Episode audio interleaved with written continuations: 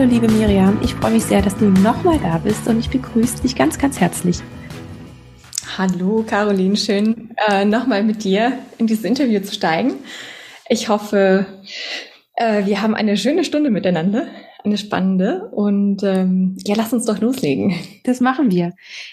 Nochmal ganz kurz, wir haben zuletzt darüber gesprochen, wie du in Asien warst und ja, in diese ganzen verschiedenen Aspekte reingeblickt hast, in die Gong-Therapie, in die Klangtherapie und ähm, auch wirklich in die, in die indigenen Rituale hast du dir Einblicke verschafft. Und ich würde gerne mit der Frage starten, wie hast du das andersrum nochmal gefragt? Wie kam die Idee, dieses dann für dich mitzunehmen, wieder nach Hause und das hier mit zu implementieren? Also zuerst war es eigentlich gar keine Idee, sondern eigentlich ein ganz klarer Instinkt.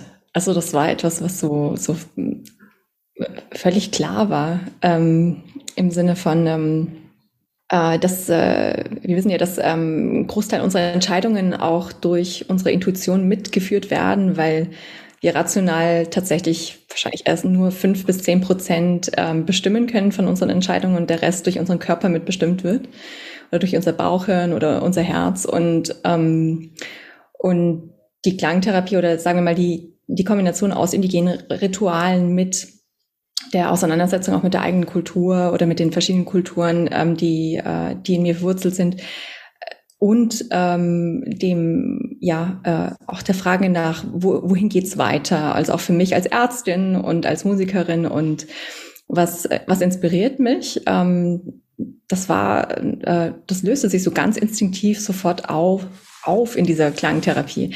Ich glaube auch, dass es halt die schon die Embodiment-Erfahrung war durch den Klang, also dass man dass sich so wie das äußere Leben, das äußere Erfahren, ähm, Erleben verbunden hat mit, den, mit dem inneren Erleben und äh, ja, in, in eine gute Verbindung gebracht hat. Nimm uns da mal bitte mit rein und wie, wie können wir uns denn dieses Erleben vorstellen? Für jemanden, der noch keine, der überhaupt keine Vorstellung von Klangtherapie hat, wie sowas abläuft, wie sich sowas anfühlt. Äh, nimm uns da mal mit in dein Erleben rein. Ja, sehr gerne. Also ein Klangbad ist etwas, äh, was das auch in der ganz kurz zum größeren Verständnis oder zur Einbettung, was ein Klangbad überhaupt ist oder ein Soundhealing-Bad ähm, oder ähm, eine Klangmeditation auch. Also es gibt ja verschiedene Wörter oder Begrifflichkeiten für dieses Erlebnis. Ähm, das ist ein Teil von der Musiktherapie, ähm, wird aber in eben in spezifischen indigenen äh, Kulturen schon seit seit immer fast schon, also seit Jahrhunderten sicherlich ähm, durchgeführt und ähm, immer im, im Kontext von Meditation und von Gebeten und äh, von der jeweiligen Religion. Ähm, und äh, dieses Klangbad ähm, ist, denke ich, auch in unsere moderne Zeit äh, translatiert worden durch verschiedene kulturspezifische wie soll ich sagen, Praktiken, wie zum Beispiel in, in Indien und Nepal durch die, ähm, oder Nordindien durch äh, den Yoga und äh, durch Yoga und Ayurveda, ähm, aber auch in China und Ostasien, Südostasien durch andere ähm, Rituale, zum Beispiel in der, auch in der indonesischen Kultur oder in der koreanischen Kultur. Ähm, und äh, was ich, ähm, wenn man sich das ganz praktisch vorstellt, ähm, dann läuft das etwa so ab. Also es gibt leichte natürlich Abweichungen, aber so ganz grob äh, ist die Struktur so, dass man sich, ähm, also es gibt äh, ein, ein, eine Reihe von Instrumenten, die ähm, eingesetzt werden für den Klangbad. Die werden aufgestellt ähm, oder sind mobil, die man, also die werden dann vom Facilitator oder von äh, von der Person, die das Klangbad leitet und umsetzt, ähm, auch ähm, in die Hand genommen, während sie sich dann im Raum bewegt. Ähm, und die Erlebenden oder die, ähm, die Empfangenden vom Klangbad ähm, können entweder sitzen in einer entspannten Position, in einer Meditationsposition zum Beispiel, ähm, im Lotussitz, ähm, in, äh, im Schneidersitz angelehnt ähm, oder sie können liegen. Ähm, ich habe, äh, ich, ähm, am praktischsten ist es, dass man, oder am wichtigsten ist es, dass man sich entspannen kann, körperlich dabei entspannen kann, also wirklich die Körpermuskulatur äh, wirklich ähm, loslassen kann, um sich in äh, dieses Klangbad ja fast schon hineinfallen zu lassen oder auch, auch einbetten zu lassen. Ähm, insofern liegen die meisten dann letztendlich doch bei, bei einer Session. Ähm, und äh, dann gibt es verschiedene Möglichkeiten, wie man das noch ergänzt. Also man kann zum Beispiel Augenmasken tragen, um zusätzlich noch äh, Licht abzudunkeln, Licht ähm, oder Rollos äh, hinunterlassen oder anderweitig in den Raum verdunkeln. Oder man macht die Session grundsätzlich am Abend, wenn es dunkel ist. Ähm, und das äh, hat den Nebeneffekt, dass das Gehirn anfängt, Melatonin zusätzlich auszuschütten. Also nach einer gewissen Zeit natürlich in, während dem Klangbad und äh, hilft natürlich auch zusätzlich der Entspannung, äh, Entspannungserfahrung. Ähm, genau. Und äh, so rein vom Ablauf vom Programm ähm, gibt es dann eine, eine, einen Intro-Part, also eine Hineinführung in die Meditation, zum Beispiel mit einem Körperscan oder mit einer Achtsamkeitsübung, ähm, mit einer ähm, Atemübung, ähm, hat alles den Sinn, dass man quasi äh, äh, den Fokus vom Denken hin mehr zum Körper äh, leitet, ähm, dass man wirklich an, beginnt, in sich hineinzuspüren, auch ähm, feinere, äh, also die Wahrnehmung wirklich auf feinere äh, Bewegungen im Körper lenkt ähm, und auch ganz bewusst auch nochmal Muskulatur mit unterstützt bei der Entspannung.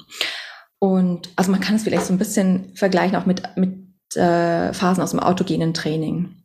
Und äh, dann gibt es einen Hauptteil ähm, nach dieser Einleitung, äh, in der dann das Hauptklang, also eigentlich das eigentliche Klangbad stattfindet. Ähm, da wird dann normalerweise auch nicht gesprochen, sondern es wird, es geht um wirklich das Zuhören, das Deep Listening, das bewusste Zuhören äh, und die Klangerfahrung. Und ähm, es hat zum einen den Sinn, dass, äh, dass man ähm, übt, äh, zuzuhören. Also das ist ja etwas, was im Alltag häufig auch ähm, etwas ähm, vernachlässigt wird. Man hat, also es geht wirklich ums aktive Zuhören ähm, und äh, auch das, die Auseinandersetzung mit Klang, Timbres, mit Melodien oder mit ähm, Klangteppichen.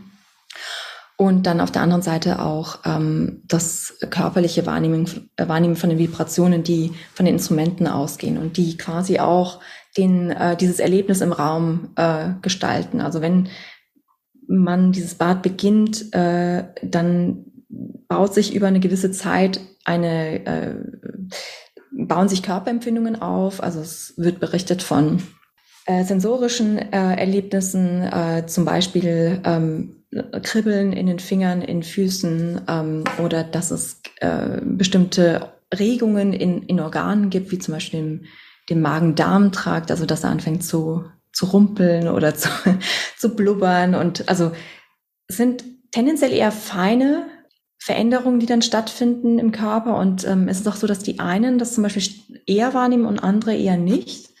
Also da gibt es auch eine ganz klare, also gibt es schon klare Unterschiede. Also nicht jeder reagiert gleich.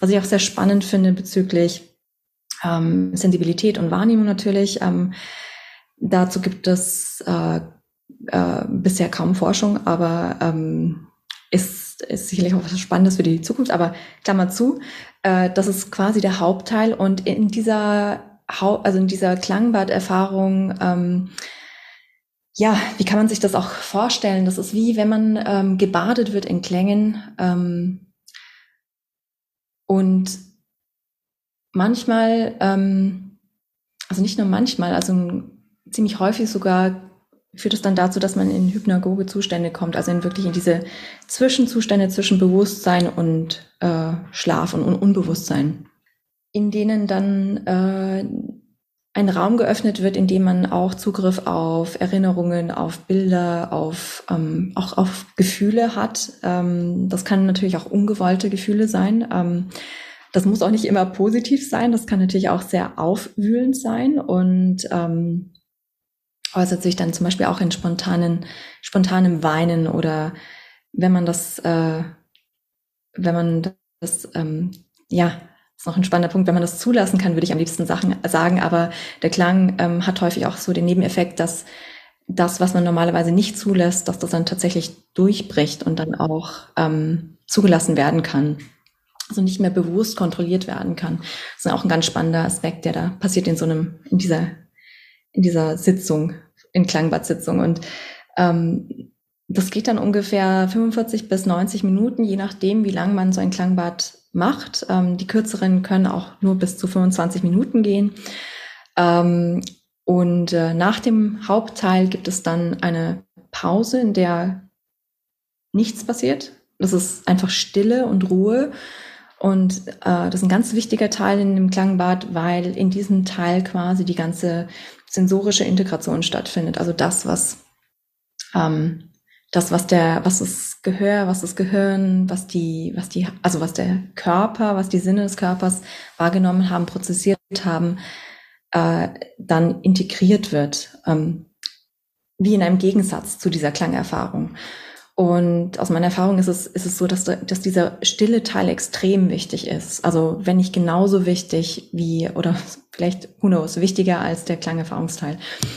Ähm, ja, äh, und nach dieser Stille, die geht dann so mehrere Minuten, äh, je nachdem, das ist, unterliegt so ein bisschen so einer instinktiven Einschätzung, wie die Gruppe äh, reagiert, wie, wie still die ist, wie lange die braucht auch. Also man beobachtet, also ich beobachte dann die Teilnehmer, sind die sind die schon wach? Sind die sehr, sind die unruhig oder sind sie tatsächlich noch ganz tief in dieser Erfahrung, in der Klangerfahrung drin und brauchen noch ein bisschen Zeit zum Herauskommen?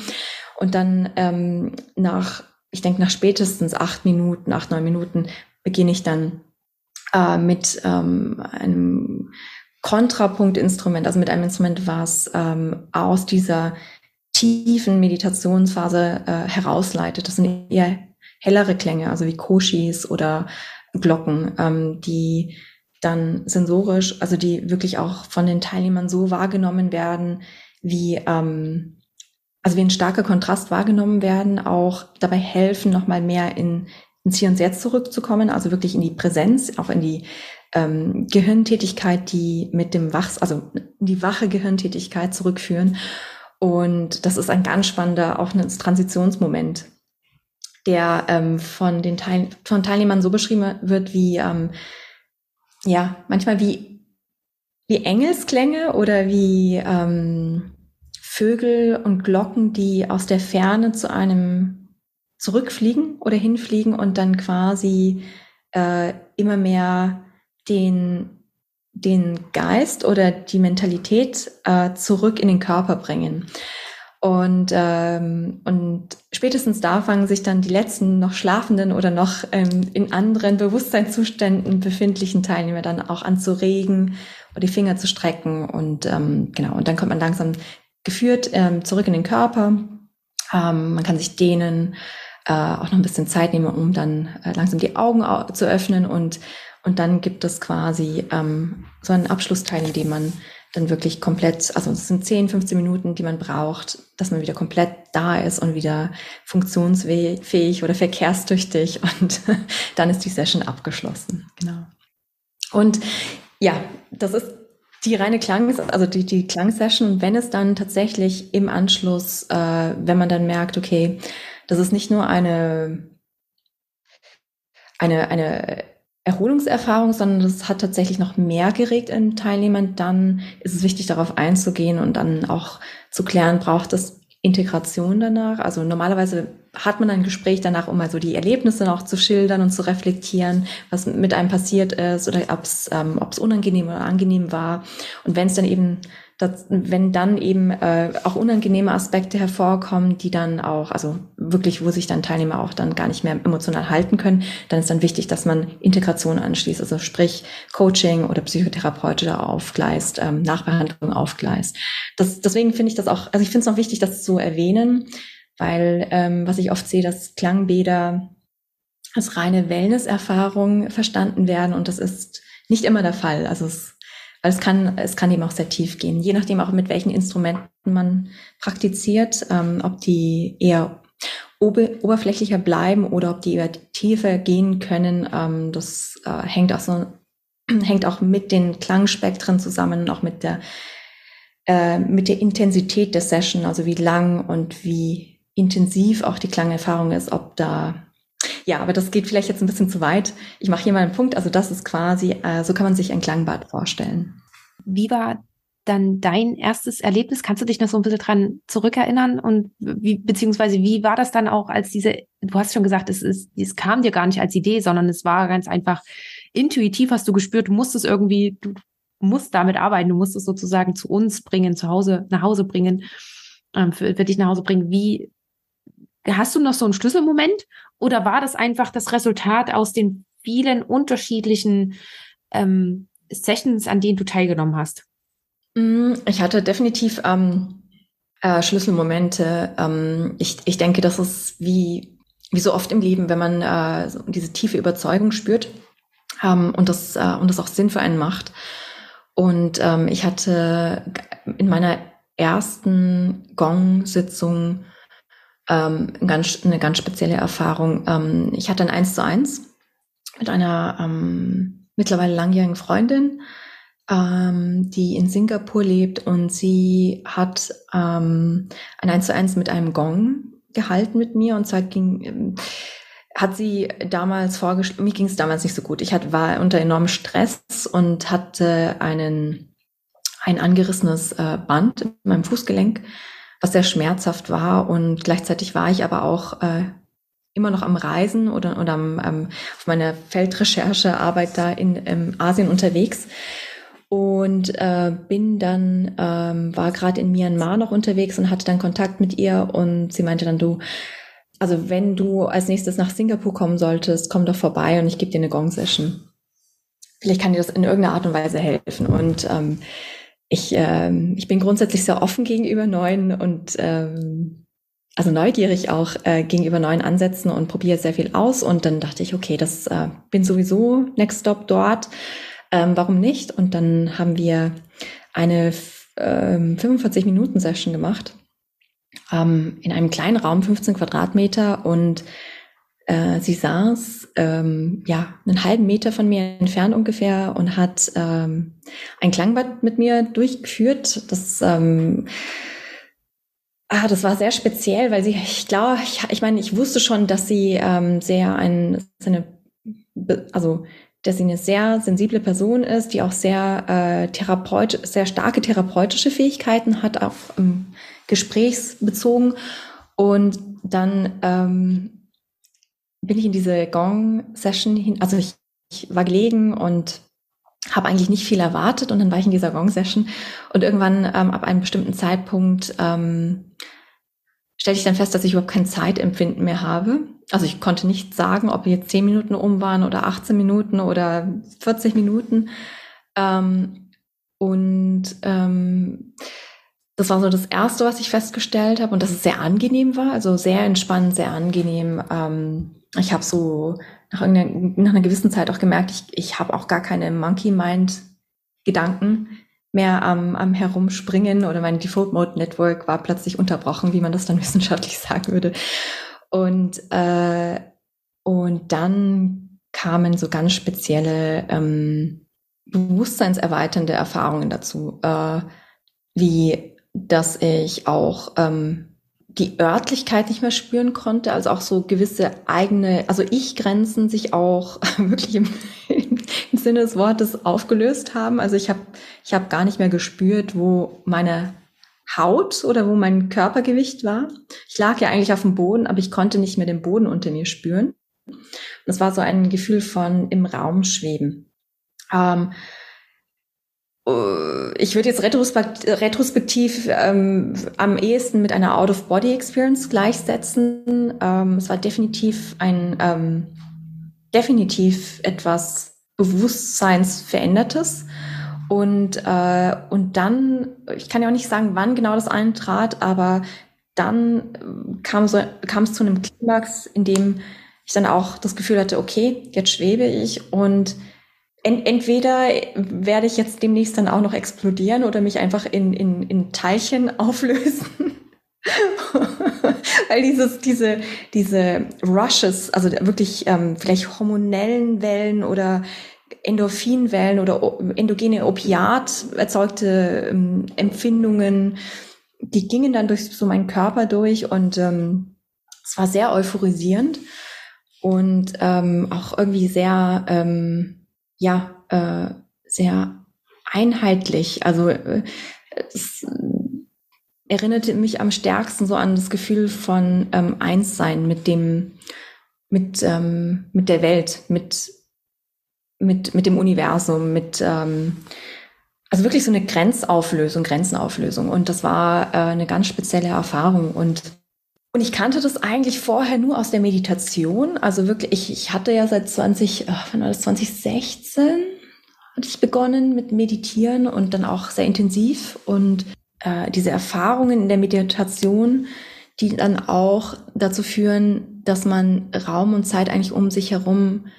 äh, das Gefühl für Raum und Zeit verliert und dann im Endeffekt dann irgendwie nach vier, sechs Stunden äh, wieder zurückkommt nach der Meditation und merkt, okay, das waren jetzt tatsächlich in fast ein ganzer Tag sitzen und meditieren.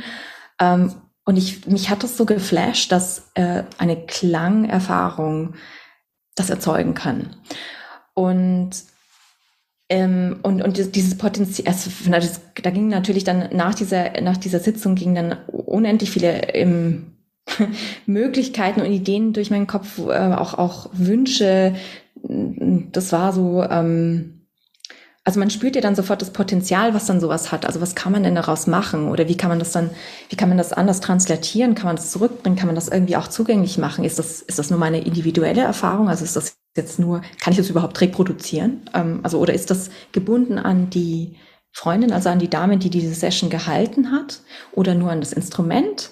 Oder ist es die Kombination aus allen Faktoren zusammen, was am wahrscheinlichsten natürlich ist. Es ist ja, meistens sind ja solche Erfahrungen multifaktoriell bedingt, wie auch generell Heilungserfahrungen und ähm, ja, und dann kam da hinzu, dass ich dann, ähm, nachdem ich so euphorisiert dann aus dieser Session wieder herauskam, äh, heraus erwachte, äh, dass ich dann ähm, erstmal aufgestanden bin und ähm, ein paar Meter durch das Studio, also das war innerhalb eines Yoga-Studios und ich war in einer in Meditations-Yoga-Studios und ich war in diesem einen kleinen Raum drin und ich musste dann aber herumlaufen, um irgendwie erstmal zu begreifen, was da gerade passiert war. Und also ich hatte meine Krücken in der Ecke stehen, die ich damals wegen meinem angerissenen Band eigentlich immer bei mir hatte. Und da merkte ich dann plötzlich, okay, ich bin eigentlich auch am Herumlaufen und mein Schmerzempfinden ist auch reduziert.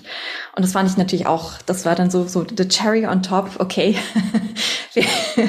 mein Schmerzsystem, mein Schmerzkörper ist jetzt gerade völlig ähm, moduliert worden durch diese Klangerfahrung. Und, äh, und ähm, ja, und äh, das war so einer dieser Schlüsselmomente oder der erste Schlüsselmomente, wo ich dann wusste, okay, das ist sehr, sehr kraftvoll, ähm, das hat total viel Potenzial und äh, ich muss das ganz logisch wieder mit zurückbringen.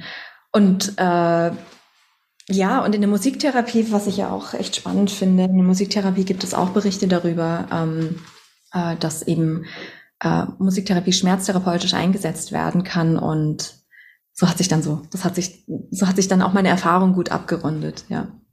Super spannend, dass du uns diese Einblicke gewährt hast, weil ich denke, dass jemand, der das noch nicht irgendwie in irgendeiner Weise erfahren hat, es sehr, sehr schwer nachzuvollziehen ist, wenn man vielleicht nicht schon Zugang zu anderen Sachen hat, wie zum Beispiel Meditation oder das, was du jetzt auch beschrieben hast, habe ich zum Beispiel auch nach einer, während einer Yoga-Session schon gehabt oder nach einer, also ähnlich oder nach einer langen Yoga-Session. Also ich glaube, man, wenn man solche Sachen schon kennt, dann ist es leichter, sich da reinzufühlen. Aber ich finde, du hast es gerade wunderbar beschrieben und ich musste vor allen Dingen so sehr dran denken, weil das hatten wir im Vorgespräch auch schon mal gesagt, als ich ähm, einmal im Klangbad dran teilnehmen durfte, da war ich ja hochschwanger und das war auch nochmal eine ganz, ganz besondere Erfahrung, weil ich nicht nur meinen eigenen Körper gespürt habe, sondern auch das Baby nochmal extra gespürt habe. Also für das, ich kann das gerade gar nicht beschreiben. Und das ist vielleicht für jede, die gerade zuhört, die irgendwie irgendwann mal schwanger ist oder jetzt gerade schwanger ist, das kann ich wirklich nur sehr, sehr empfehlen. Das ist nochmal eine wahnsinnig intime Verbindung zum Baby, die komplett anders ist. Und ich musste gerade so sehr daran denken, als du, als du das erzählt hast. Und ich würde aber jetzt gerne den Bogen spannen, ähm, weil ich ich glaube, wir können den ganzen Podcast alleine nur, wir können eine ganze Podcast-Reihe alleine nur um diese Klangtherapie, auch vor allen Dingen um das Wissenschaftliche noch mit, äh, könnten wir aufnehmen. Aber es geht doch heute um dich. Und ich würde gern deswegen den Bogen nochmal zurückspannen. Ähm, wie hast du dann, nachdem du gesagt hast, okay, ich muss das irgendwie versuchen zu reproduzieren, mitzubringen und für die, für viele andere auch noch mit zugänglich zu machen, wie hast du denn überlegt, wie du das machst und wie kam es dann zur Gründung von Sound and Health? Also wir haben vorhin auch multifaktorielle ähm, Situationen oder, oder Erlebnisse, bedingte Erlebnisse an, kurz angesprochen. Ähm, die, die, das hat mich sehr lange beschäftigt. Ähm, weil äh, aus Asien zurückzukommen nach Europa. Das war bestimmt ein Kulturschock, oder? Echt ein Clash, ja. Ähm, und äh, das erste, das erste, was ich dachte, war so, oh Gott, also ich, das, das wird auf, das wird wahrscheinlich eh nicht akzeptiert. Also ich meine, das wird so, das wird ganz schön happig. Also es wird wahrscheinlich ein bisschen länger dauern, bis das hier tatsächlich dann auch aufgenommen wird.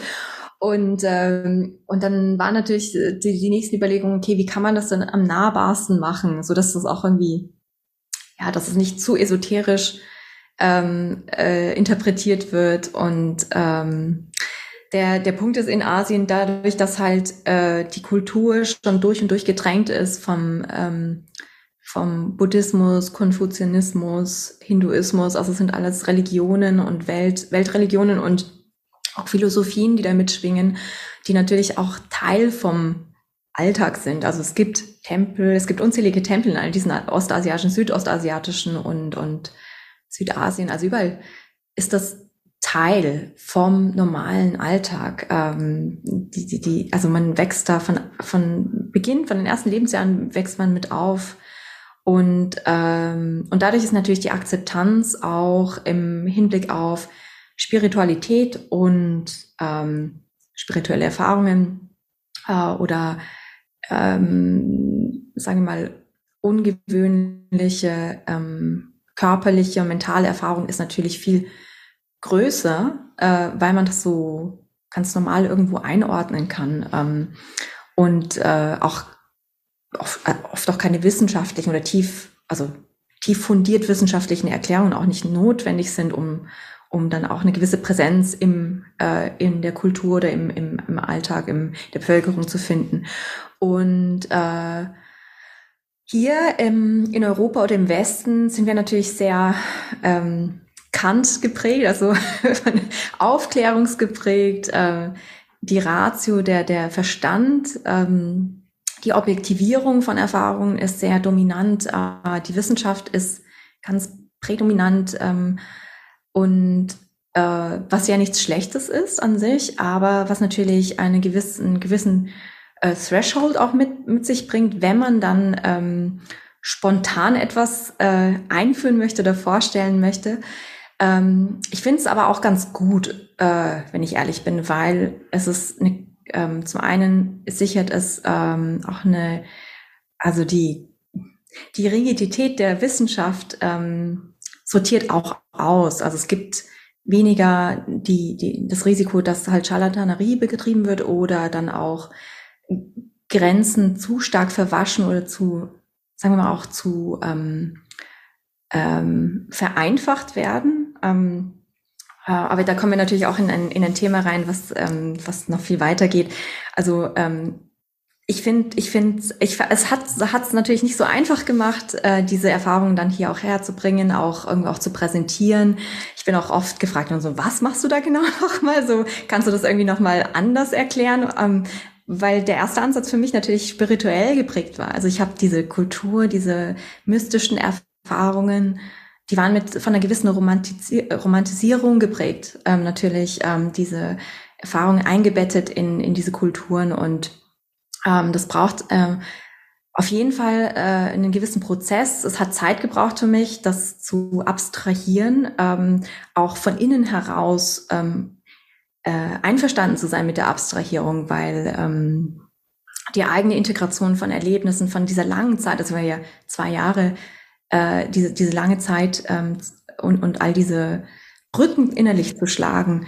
Ich ähm, kann einfach nur sagen, ich habe das unterschätzt. Also ich habe gedacht, es geht viel schneller. Ich komme zurück nach Europa und zack, boom, bang und also nach vorne und umsetzen und und äh, das war gar nicht so. Also es, es hat wirklich Zeit gebraucht. Ähm, es hat auch so äh, immer wieder so innere Dialoge gebraucht. Ähm, um jetzt auch was sehr Persönliches zu beschreiben, innere Dialoge mit das, was ich da das, was ich da versuchen will, macht das überhaupt Sinn? Also kann ich das überhaupt hier machen? In der, in der Schweiz oder in Ländern wie Deutschland, Schweiz oder Österreich, also im Dachraum ist es sehr, sind wir auch nochmal sehr, äh, also extrem Kant geprägt. Das ist ja unsere Kultur und, ähm, äh, und ähm, ja, es gab sicherlich auch Konflikte ähm, oder Phasen, wo ich das dann, wo ich dann überlegt habe, okay, lass es vielleicht einfach sein ähm, gehe lieber wieder mehr so in die Richtung Musik, Musik Performance und Medizin. Ähm, ja, und dieser Prozess hat sich dann aber auch ähm, abgebildet in der Art und Weise, wie ich damit gearbeitet habe. Also ich habe zuerst wirklich Sound Healing Sessions angeboten, auch ähm, mich nach außen hin, ähm, also auch jetzt ähm, marketingmäßig oder Social Media mäßig mehr äh, spirituell-philosophisch oder metaphysisch gezeigt und ähm, hat mich aber dann doch auch Schritt für Schritt bin ich mehr so wieder in diesen in diese Findung von beiden Welten gekommen und das ist auch sehr spannend und das fasziniert mich, denke ich auch, wird mich auch langfristig faszinieren, ähm, weil es für mich auch so diese Verkörperung oder eigentlich so die ähm, Umsetzung dieser zwei Welten sind, mit denen ich auch aufgewachsen bin. Also auf der einen Seite so die, die sehr deutsche, europäische Seite, ähm, und oder die Neugierde gegenüber der Wissenschaft, die, die Lust an, äh, an Wissensgenerierung und ähm, ähm, ja, äh, an der Medizin.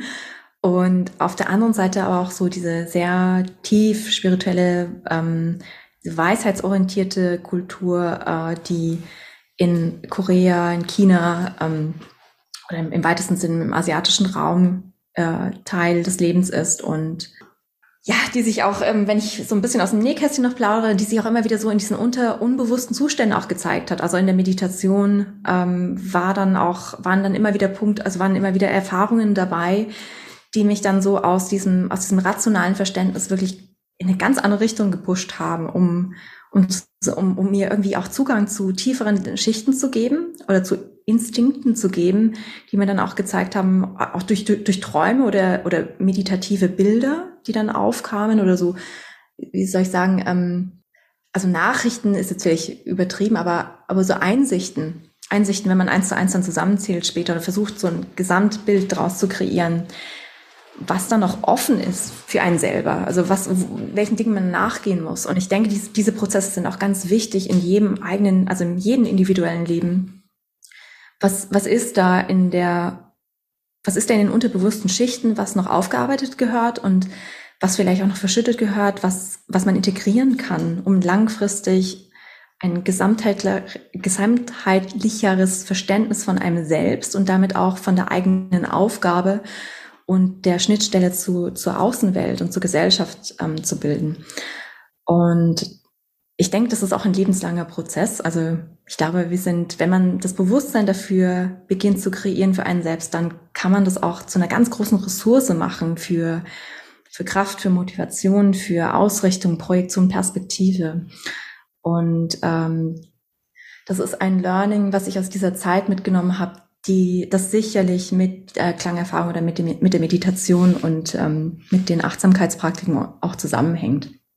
Und äh, egal, ähm, letzten Endes auch egal, äh, was davon dann letztlich Teil von meinem Beruf wird oder von dem, was ich in der Zukunft auch umsetzen werde, das ist, äh, das war schon, war schon total wert, allein diese Erkenntnis und diese Praxis für einen selbst dann heraus mitzunehmen, genau. Ja, also das ist so, ich glaube, das ist so ein ganz großer Teil von, von dem Weg, äh, wie, man, wie ich versucht habe, das ähm, hierher äh, zurück in die Schweiz zu bringen oder zurück in, nach Europa zu bringen für mich. Und die berufliche Integration, ähm, um das mal ganz praktisch auch zu, äh, zu überblicken, das war dann so, ich habe halt äh, ich habe halt über, ich hatte überlegt, nehme ich das jetzt, gehe ich zurück in die Klinik, nehme ich das in die Klinik zurück, positioniere ich mich dort damit. Ähm, das war vor der Pandemie, da war, äh, das war relativ schwierig, muss ich gestehen. Also da bin ich nicht auf so viele offene Ohren gestoßen. Es war eher exotisch und ähm, ähm, dann habe ich überlegt, vielleicht in eine Praxis zu gehen, in eine Praxiszusammenarbeit. Das ist auf jeden Fall ein Thema gewesen, ähm, weil wie hier in der Schweiz äh, auch viele offene Ohren, auch im Medizin, also wirklich bei den niedergelassenen Ärzten haben. Es gibt viel integrative Medizin und wir haben sogar an der Uni Zürich ein Institut für integrative Medizin ähm, äh, mit der Professor Claudia Witt. Ähm, und äh, durch diese, durch diese, ja, ähm, offene Haltung hier ähm, hatte ich auch ein ganz gutes Gefühl, dass das auch eine Richtung ist, die sich längerfristig auch umsetzen wird. Ähm, ich habe mich dann aber doch für den Selbstständigkeitsweg entschieden, weil ähm, aus meiner eigenen, ja, aus der eigenen Kenntnis heraus, wer ich, wer ich bin oder wo ich hin möchte, äh, weil ich die Unabhängigkeit, Selbstständigkeit und auch eine gewisse Freiheit in der Gestaltung der eigenen Arbeit und des Arbeitsalltags sehr attraktiv fand und äh, und natürlich auch ein großes Maß an Kreativität dann auch möglich ist und ähm, und dann geht man in diesen Prozess rein und stellt dann auch äh, während dem Prozess fest, äh, das ist ganz viel anderes. Also da kommt sehr viel mehr Arbeit hinzu, von hin von, also äh, begonnen mit administrativen Aufgaben hin zu, ähm, äh, wie stelle ich mich finanziell auf, ähm, was ist denn eigentlich so das Produkt, was ich anbieten möchte für den Endkunden dann. Und es ist ganz wichtig dabei auch ähm, Marktforschung oder auch, auch ähm, ein Gefühl für die Endkunden zu bekommen, ähm, weil im Endeffekt, wenn ich ein Produkt einfach hinauswerfe und es interessiert keinen, dann bringt es ja weder dem Endkunden noch mir was. Also es ist eigentlich wirklich ein, ein, ein es ist ein Prozess, es ist ein ständiger Entwicklungsprozess, der da stattfindet. Und ich habe dann begonnen äh, erstmal mit äh, Soundhealing Sessions in 2019 und dann ähm, äh, ein kleines Studio in Zürich. Ähm, leider kam halt dann aber auch die Pandemie ins Spiel, die dann sehr unerwartet ähm, 2020, Anfang 2020 äh, eigentlich so die Idee von einem eigenen Studio und Soundhealing-Praxis ähm, erstmal ähm, ja äh, eigentlich komplett durchstrichen hat. äh, und dann auch natürlich das Vertrauen von Kunden, ob das jetzt Yoga-Studios waren oder, ähm, oder generell ähm, öffentliche Einrichtungen natürlich auch sehr eingeschränkt hat. Und wir wussten ja gar nicht, wir wussten alle gar nicht, ich meine, wenn man sich jetzt überlegt, so im Retrospektiv, wo wir da waren vor zwei Jahren, wir wussten alle gar nicht, wo, wo das hinführen würde. Also wir wussten nicht, ob überhaupt jemals wieder Studios möglich sind. Wir wussten nicht, ob, ob jetzt, ähm, ob wieder eine schwere, also nachhaltig äh, destruktive Erkrankung, äh, Infektionserkrankung sich am Verbreiten ist. Ähm, genau. Und aus dieser, aus dieser Unsicherheit heraus ähm, habe ich dann beschlossen, mehr digital zu arbeiten wie auch so viele andere Studios und Selbstständige. Und Digitalisierung ähm, hat dann auch sehr, also ich meine, es war dann eine Accelerated Phase for Digitization äh, für, für alle Lebensbereiche und Businessbereiche und sehr lehrreich. Ähm, und auch eine Herausforderung, weil äh, doch bei der Digitalisierung von klangtherapeutischen Instrumenten äh, sich dann doch einige Hürden einstellen. Es kommt auch sehr darauf an, mit welchen Instrumenten man arbeitet. Also die Crystal Singing Bowls oder Alchemy Singing Bowls sind zum Beispiel sehr einfach zu digitalisieren, aber ähm, Instrumente wie der Gong und ähm, ja noch eine, einige andere Instrumente, äh, die, die Tibetan Bowls zum Beispiel, ähm, sind eher sehr anspruchsvoll in die Digitalisierung und äh, da muss man ähm, dann zusammenarbeiten mit Studios oder mit, mit Mixing Mastering Studios ähm, und äh, habe mich dann also das hat das natürlich auch alles verzögert. Aber um jetzt nicht ins kleinste Detail gehen zu wollen, diese ganze Digitalisierung hat mich dann aber auch dazu geführt, auch generell mal zu über, überdenken, ähm, wie positioniert man sich mit so einem mit so einer Tätigkeit, mit einem Business, hat das Potenzial digital, hat das das gleiche Potenzial oder ein anderes? Und ich bin jetzt mittlerweile an einem Punkt, wo, ähm, wo ich also mit, mit einer großen Sicherheit sagen kann, die Live-Erfahrungen einer Klangsession oder eines Klangbades ist absolut unerreicht. Also es ist was absolut anderes, als es über Kopfhörer anzuhören. Ähm, und eine technische Translation einer Klangerfahrung ist immer noch unerreicht. Also, also es ist immer noch nicht wirklich in dem gleichen Maße möglich. Das ist, ist natürlich, natürlich die Frage, ob das nicht vielleicht in Zukunft dann irgendwann möglich sein wird, aber das ist ein anderes Thema. Ähm, man kann aber nichtsdestotrotz mit digitaler Klangerfahrung doch auch schon einiges bewirken. Also man kann sicherlich mit der Relaxation Response arbeiten und dem Vagoton-Nervensystem also mit der, mit dem autonomen Nervensystem auch ähm, zu einem gewissen Grad. Aber man kann, man erwirkt nicht die gleichen Ergebnisse oder Resultate. Ja, und ähm, deswegen habe ich auch immer noch mein Studio hier in Zürich, wo ich eins zu eins Sessions äh, anbiete, um, beziehungsweise auch äh, mit anderen äh, ähm, Wellbeing Studios oder Yoga Studios auch zusammenarbeite für vereinzelte ähm, Events, äh, so Gruppensessions von 10 bis 30 Leuten, je nachdem. Und ähm, was ich mittlerweile auch anbiete, ist ähm, Sound Healing, Sound Medicine Mentoring. Das heißt Mentor, äh, Mentorship in, ähm, wenn man als Individuum mit Sound Healing arbeitet und das zum Beispiel in einen klinischen Kontext bringen möchte oder in einen medizinischen Kontext bringen möchte oder in einen wissenschaftlichen Kontext bringen möchte. Das heißt, ich mache da wirklich ähm, äh, Begleitung dabei, wie sieht es aus im Prozess, was ist wichtig, welche Schritte sind wichtig. Ähm, man schaut sich wirklich ganz individuell die Situation des Montees an, um dann äh, custom, customized ähm, Mentoring, ähm, customized Entwicklung des Weges mit äh, zu kreieren, Code zu kreieren und äh, dann auch vorzubereiten auf ähm, also je nachdem, was das Ziel natürlich dann ist, möchte man sich platzieren in der Klinik, möchte man sich in der Wissenschaft platzieren, möchte man sich auf dem freien Markt platzieren. Ähm, genau, also das ist, das biete ich auf jeden Fall an in Person oder remote. Ähm, meistens sind, also meine Klienten sind momentan alle remote. Ähm, es gibt eine in Zürich noch ähm, und kommen aus sehr unterschiedlichen Bereichen. Also das äh, Emergency Medicine zum Beispiel, ähm, äh, äh, Klangtherapie, Musiktherapie, ähm, Wellbeing Practitioners, ähm, genau, Ärztinnen. ja, es ist, äh, ist ähm, spannend immer, sehr spannend. Äh, ist natürlich auch ähm, zeitintensiv, ähm, das vor- und nachzubereiten natürlich, aber das, das muss einem bewusst sein.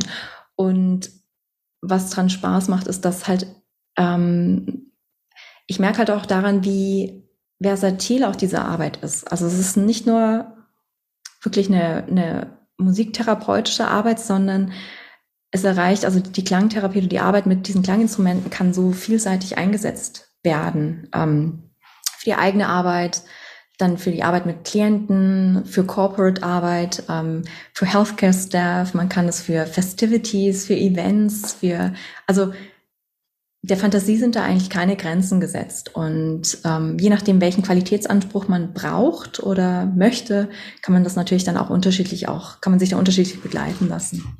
Genau, also das ist so ein Teil und dann ist da noch so ein ganz anderer Teil meiner Arbeit, der sich dann quasi aus dieser Entwicklung heraus nochmal zusätzlich entwickelt hat. Ähm, ähm, ja, und da würde ich jetzt hier mal einen Punkt machen, weil das bisherige bezieht sich ja wirklich ganz klar auf Klangtherapie oder die Arbeit mit Instrumenten und ähm, mit den, den Facilitators, genau. Und das andere ist eigentlich mehr schon in eine, also in eine andere Richtung. Da gehen wir gleich drauf ein. Ähm, vorher noch ganz, vielleicht noch ein paar kurze, knackige Fragen, bevor wir ja, das andere Themenfeld aufmachen.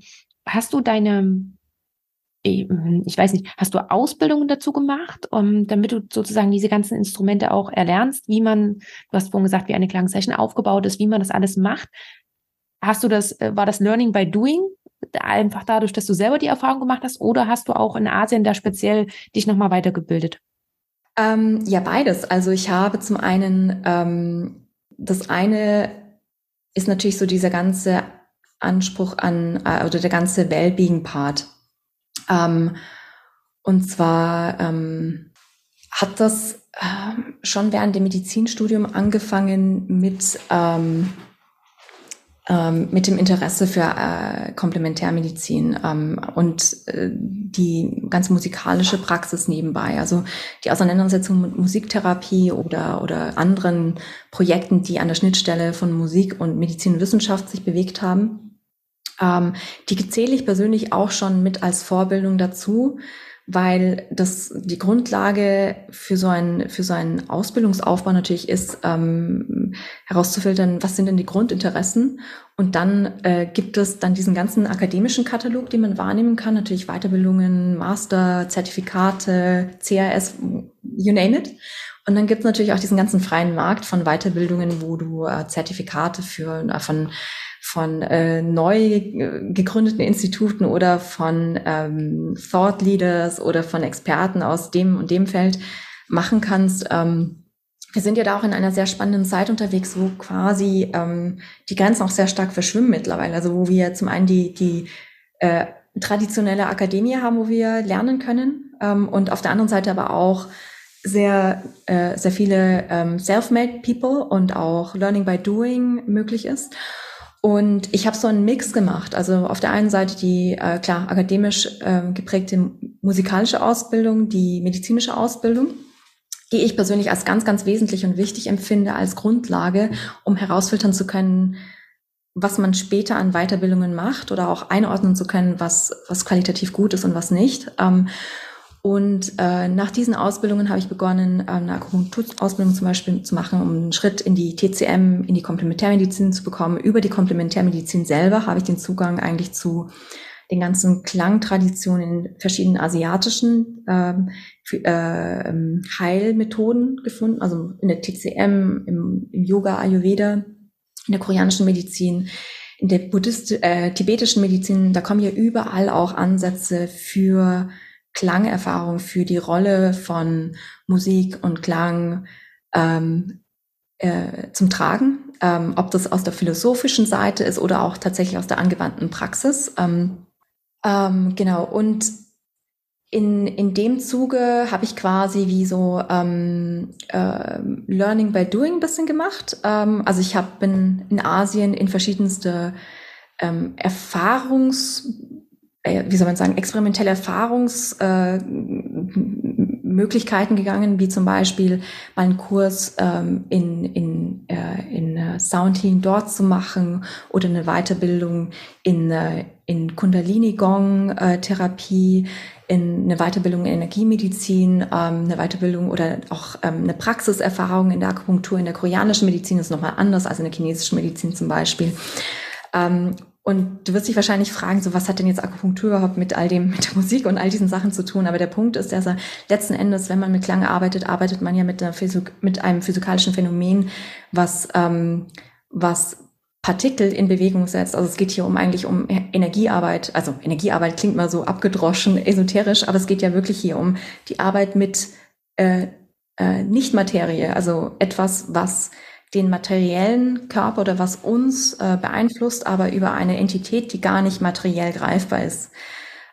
Und das ist das Gleiche auch in, der, in, in den Methoden wie Akupunktur oder wie Akupressur oder Reiki oder um, ähm, you name it. Und äh, diese, das, wenn man sich mal klar darüber wird, ähm, wo, wo mögliche Wurzeln äh, dieser verschiedenen Ansätze sein könnten, dann kann man natürlich auch einen ganz anderen, ein ganz anderes Verständnis für die Wirkweise und für, ähm, für das, ja, auch ein eigenes gesamtheitliches Verständnis für die Effekte für die Anwendungen generieren. Insofern ist schon, ich würde sagen, der Weg ist, es ist sehr, sehr stark ähm, experimentell bedingt gewesen durch Hands-on. Ähm, und die Theorie ist dann eigentlich etwas, was dann ganz logisch dazukommt. Also ja, aber ganz äh, äh gesamtheitlich betrachtet die, der, der wichtigste, die wichtigste Grundlage, ähm, um da eine Expertise überhaupt zu entwickeln, war schon das Wissen aus der Medizin und dann auch natürlich die Auseinandersetzung mit, ähm, mit der, also jetzt ganz spezifisch auch mit, mit den Neurowissenschaften oder mit der Neurologie und den Phänomenen des ähm, Nervensystems. Und Beispiele für so oder Name-Dropping, ich meine, ich habe zum Beispiel ähm, Human Biofield Tuning ähm, am Biofield Institut in den USA mit, äh, mitgemacht, also ausgebildet dort. Dann ähm, der Kundalini, die Kundalini Gong Therapie oder äh, Gong Mastery von äh, Don Conroe, das ähm, in der Linie von Yogi Bhajan. Yogi Bhajan war ein Kundalini Yoga Master, ähm, ist mittlerweile schon verstorben. Der hat damals aus, aus Indien oder aus Nordindien quasi diese Tradition in, in die USA gebracht. Ähm, in das ähm, spirituelle Mekka Kalifornien und, und dann ganz auch andere Teile der Welt natürlich und ähm, äh, dann auch Ausbildungen in Bangkok, in Thailand gemacht, in Indonesien. Ich war auch auf Bali, ähm, Pai ähm, in Thailand, ähm, in Korea war ich fast überall unterwegs, ähm, Japan, also es sind, sind viele Sachen. Meditationsausbildungen habe ich gemacht, ähm, Sound Meditation Ausbildungen, ähm, Vipassana Meditation. Also es sind viele, viele verschiedene Sachen dazugekommen. Ähm, und, und ich denke, es ist auch wichtig, dass man sich auch laufend weiterbildet und auch immer wieder mal auch äh, Selbsterfahrungen macht, damit man auch weiß, damit man auch immer wieder ähm, zurückkommt zu den zu diesen Praktiken und dann auch wieder neu abklären oder für sich so auch stimmig ähm, alleinen, also wirklich äh, das Wissen und die Praxis wieder zusammenbringen kann, um auch Blindspots zu füllen, um ähm, auch zu korrigieren, wenn man vielleicht auch mit dem neuen Wissen dann merkt, okay, ich habe das vielleicht so interpretiert damals, aber das ist eigentlich völlig unzulänglich. Das ist eigentlich mittlerweile weiß ich, das ist jetzt so und so und ähm, und so ist es ein ongoing process. Und ich würde sagen, ich, vielleicht ist es auch die wissenschaftliche Prägung. Ähm, die Wissenschaft selber ist ja eine sehr, werden wir jetzt vielleicht einige widersprechen, aber ich finde es eine sehr feminine Sache. Also eine sehr, die, die, der, die Grundintention von Wissenschaft oder vom, vom, von Science und Research ist ja eigentlich wirklich, die Klammern des eigenen heute uns aufzumachen und mal grundsätzlich in Erwägung zu ziehen, dass alles möglich ist und diesen Dingen auf den Grund zu gehen. Also die, die Grunddisziplin äh, ist eigentlich neugierig zu bleiben und dann durch, äh, durch die ähm, ähm, diese verschiedenen Herangehensweisen durch das, durch das, durch die Empirie, durch Evidence-based Methoden, äh, durch Selbsterfahrung, durch anekdotische äh, äh, Preliminary Data und all diese Approaches zusammenfließen zu lassen und dann tatsächlich ein möglichst gesamtheitliches Bild zu schaffen von etwas. Und äh,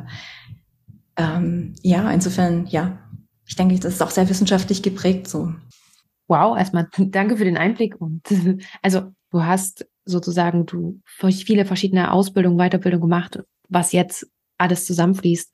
Und du hast gerade schon gesagt, dass du noch ein zweites Standbein hast, dass es nicht nur die Sound Medicine ist und all das, was die Musik angeht, sondern dass es noch was Zweites ist. Nimm uns da mal bitte mit rein. Was hast du dir da noch aufgebaut? Und vor allen Dingen, vielleicht, äh, dass du auch zu Beginn nochmal sagst, wie können wir uns das auch so bei dir zeitlich vorstellen? Wie viel Zeit und Energie investierst du in den einen Bereich und dann noch in den anderen Bereich? Der andere Bereich, in dem ich arbeite, ist äh, eigentlich der, also ich würde sagen, also es nennt sich Global Health, ähm, ist eine relativ junge Disziplin, wurde maßgeblich ähm, beeinflusst und mitentwickelt oder auch in ja ähm, auch ähm, in die Welt getragen durch Professor Paul Farmer. Ähm, der hat vor 30 Jahren begonnen, äh, sich mit internationaler Gesundheit, also äh, war Professor oder war damals Student an der Harvard University und hat ähm, Gesundheit und ähm, Medizin, medizinische Behandlung äh, möglichst zugänglich machen wollen für, für jeden ähm, weltweit. Das war eine sehr große Mission und ähm, aus der Mission heraus hat sich dann so die, die Disziplin oder das, das Feld des Global Health eigentlich entwickelt.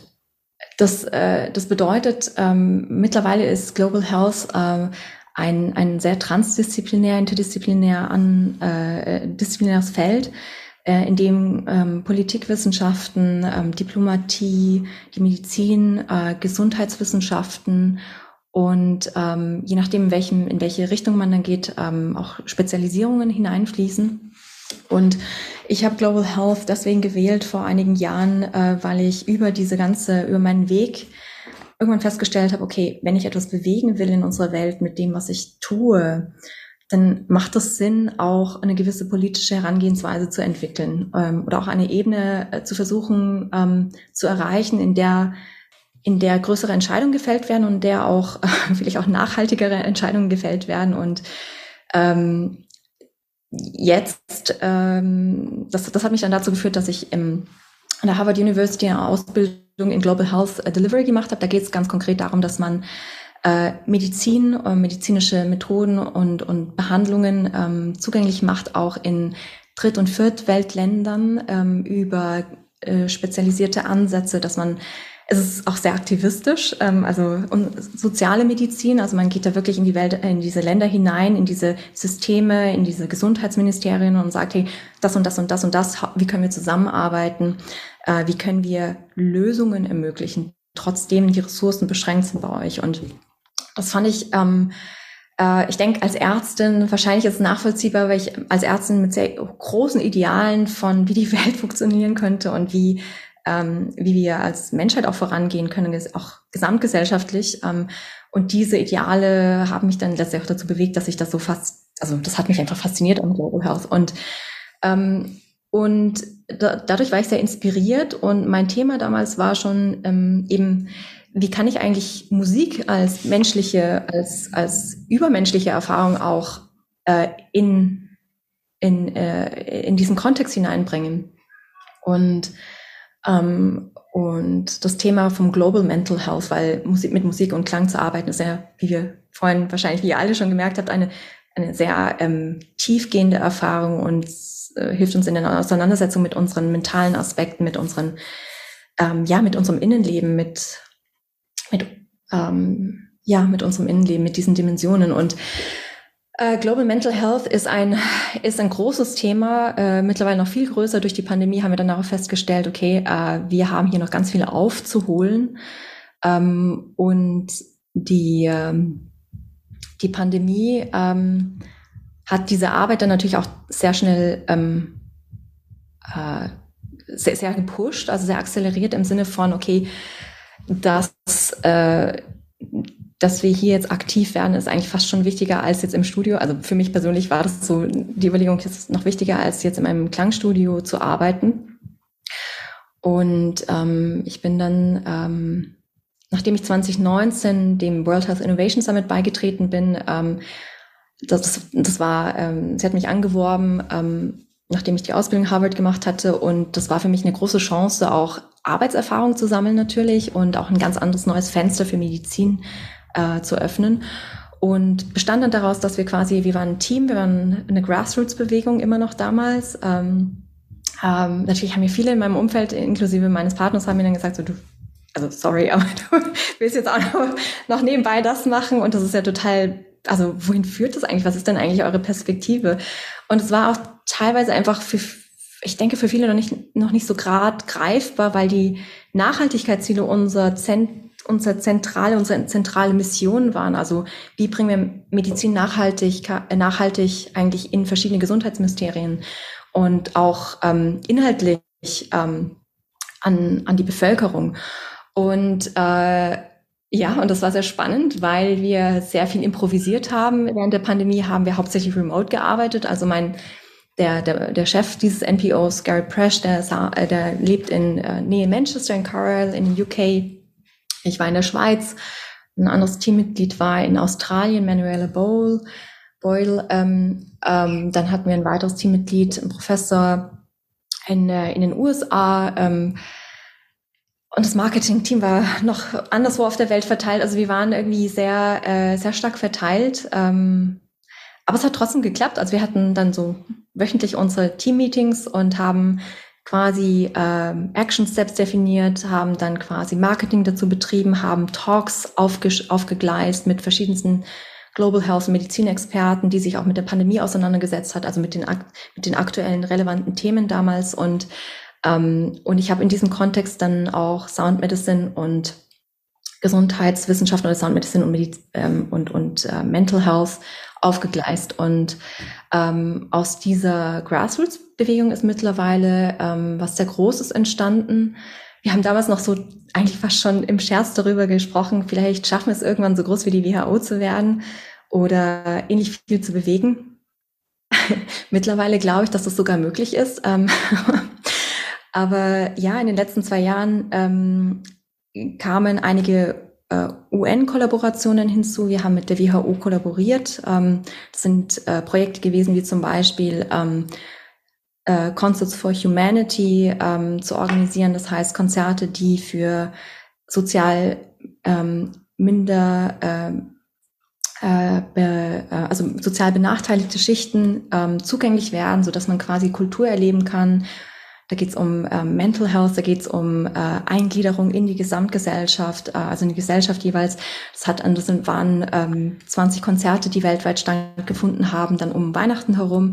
Äh, da ging es darum, wie kann man so etwas ähm, ähm, äh, rechtfertigen. Ich habe Policy Briefs geschrieben. Ähm, dazu, warum Musik und Klangerfahrung, warum diese Community-Erfahrung wichtig ist für das Individuum und auch für gerade diese Gesellschaftsschichten.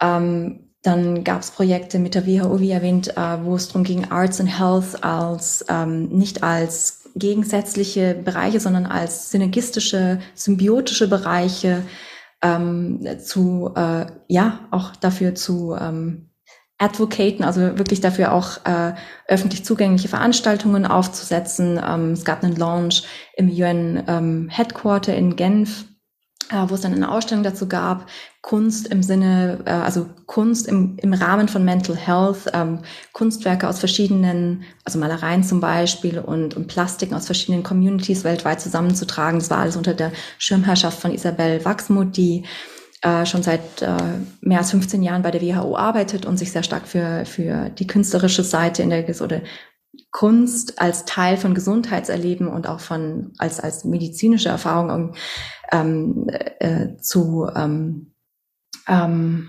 ähm, ja zugänglich zu machen und ähm, wir hatten wir haben mittlerweile auch viele viele andere Projekte also ähm, und unterstützen auch Projekte. Also es gibt, äh, wir haben lange auch an einem, auf der, an der Aufstellung eines Fonds gearbeitet, der für Nachhaltigkeit oder Nachhaltigkeitsprojekte sich einsetzt oder auch zugänglich ist. Das heißt, man kann sich, man kann auch, ähm, also Startups bewerben sich bei diesem Fonds. Ähm, die gehen dann durch einen Prozess, in dem es dann äh, zu, ähm, zur Auseinandersetzung mit den Zielen, mit der Mission des Startups geht. Äh, und genau, ähm, ja, ähm, das waren jetzt ganz viele Ausflüge in verschiedene Projekte. Ähm, ich bin selber, um jetzt mal auf den Punkt zu kommen, was ich da eigentlich mache, ich bin selber im Advisory tätig ähm, für das Nachhaltigkeits Nachhaltigkeitsziel Nummer drei für Gesundheit und Wellbeing quasi für, für jeden und alle, was unser großes idealistisches Ziel ist, aber wir wissen ja, wir müssen Ziele sehr hoch stecken. Ähm, und ähm, ich bin im, Ad im Advisory tätig für spezifische Projekte an der Schnittstelle Musik und Gesundheit und Medizin.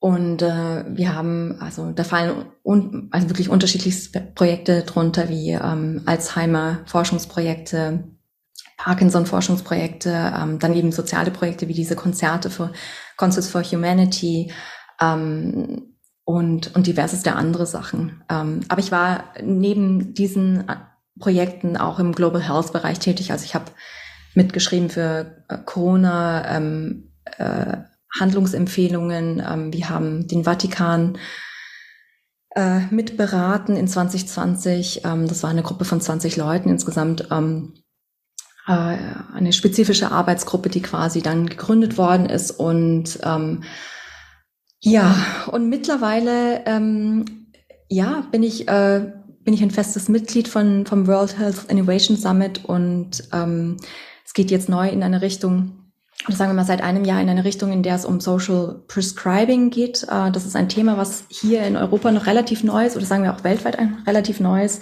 Beim Social Prescribing ähm, geht es darum, dass man äh, Methoden oder äh, Heilungsansätze und Behandlungsansätze, die nicht im klinischen Kontext stattfinden, sondern im sozialen Kontext stattfinden, dass die verbunden werden mit Therapieansätzen aus der Klinik oder sagen wir mal, dass diese Welten Klinik und ähm, äh, Lifestyle-Medizin ähm, näher zusammenwachsen können. Und da äh, gibt es ein komplett neues Konzept, was man unter Social Prescribing auch finden kann. Und äh, ganz grob heruntergebrochen äh, äh, ist es ein Konzept, in dem Link Workers quasi die Link, äh, Linkages zwischen der klassischen Medizin und der Lifestyle-Medizin zum Einsatz kommen. Ähm, man könnte es vielleicht auch als Social Community Workers bezeichnen oder als ähm, also vom Profil her als Menschen, die ein, ein gutes zu, also eine, eine gute äh, Zugehensweise auf Menschen haben, mit Menschen gut können, die ähm, verschiedenste Altersgruppen abholen können mit ihren äh, spezifischen Bedürfnissen, um gesund zu leben, um nachhaltig gesund zu leben, also zum Beispiel äh, Kochen, durch Kochen, durch Ernährungsberatung, durch Bewegungsprogramme, durch äh, Musiktherapie, durch Kunstprogramme, durch man kann sich eigentlich wirklich alles darunter vorstellen, Yoga, Meditation etc. Und, ähm, und diese Menschen sind ganz, ganz wichtig, ähm, unserer Meinung nach, in, in der äh, Nachhaltigkeit von, vom, also wirklich in der nachhaltigen Aufstellung von gesunden Lebensstil, um präventiv auch auf unser Gesundheitssystem zu wirken, um unser Gesundheitssystem zu entlasten und genau diese Lücke zu füllen eben, die sonst nicht gefüllt wird. Ähm, momentan ist es ja so, dass meistens äh, Menschen, die, äh, also wie wir, äh, Kliniker oder Ärzte oder in irgendeiner Art und Weise im Gesundheitsbereich ähm, tätige oder ausgebildete Menschen, dass wir wissen, was wir brauchen um äh, uns selbst gesund zu halten, aber all, all jene, die, denen dieses Wissen fehlt oder die weniger gut Zugang zu diesem Wissen haben, die sind meistens auf sich allein gestellt. Also wir, ich meine, ähm, hier in der Schweiz zum Beispiel haben recht gutes Health Literacy Programme, ähm, aber es gibt ja so viele Länder, in denen äh, dieser Gap gar nicht gefüllt wird, also wo quasi Gesundheitswissen auch gar nicht öffentlich zugänglich ist oder nur schwer zugänglich ist oder auch allein das Verständnis dafür auch gar nicht da ist wegen den unterschiedlichen Bildungsschichten. Und ähm, genau, ähm, ich weiß nicht, ob, ob das jetzt nachvollziehbar war, was ich erklärt habe, aber es ist quasi so, der Bogen wird gespannt ähm, und äh, Methoden angeboten, in denen ähm, möglichst auch die unteren Gesellschaftsschichten ähm, eine Möglichkeit bekommen, äh, zu lernen, gesund zu leben. Das ist ja nochmal ein komplett neues Feld, was sich da jetzt nochmal neben der Sound Medicine so eröffnet hat. Ähm, was würdest du sagen, gibt es einen Teil, der überwiegt oder arbeitest du in beiden Teilen so ungefähr 50-50? Oder sagst du, dass gerade dieser ganze Global Health Bereich, da zähle ich wirklich alles mit rein, mit den, äh, mit dem World Health Innovation Summit und mit äh, der UN und was du nicht alles machst, das zähle ich sozusagen alles in diesen Global Health Bereich und dann auf der anderen Seite die Sound Medicine. Ähm, ist das schon so 50-50 oder ist es eher, weiß ich nicht, 70-30? Ähm, also ich würde sagen, dass äh, die Arbeit mit Sound Medicine sagen wir, Neurowissenschaften und Sound Medicine äh, schon mehr 70 Prozent sind und das andere mache ich zusätzlich, um, also ich möchte eigentlich, dass es noch mehr ist, also das andere mache ich zusätzlich, um ähm, erstens, ähm, weißt du, es ist ja, es ist ja nichts, was sich ausschließt. Ich finde das, äh, ich finde das eine ganz spannende Frage, die du gestellt hast, weil in meinem Kopf ist das eh alles, läuft das eh alles symbiotisch. Ähm, ich sehe das auch nicht als getrennte Sachen. Es ist fachlich vielleicht was anderes.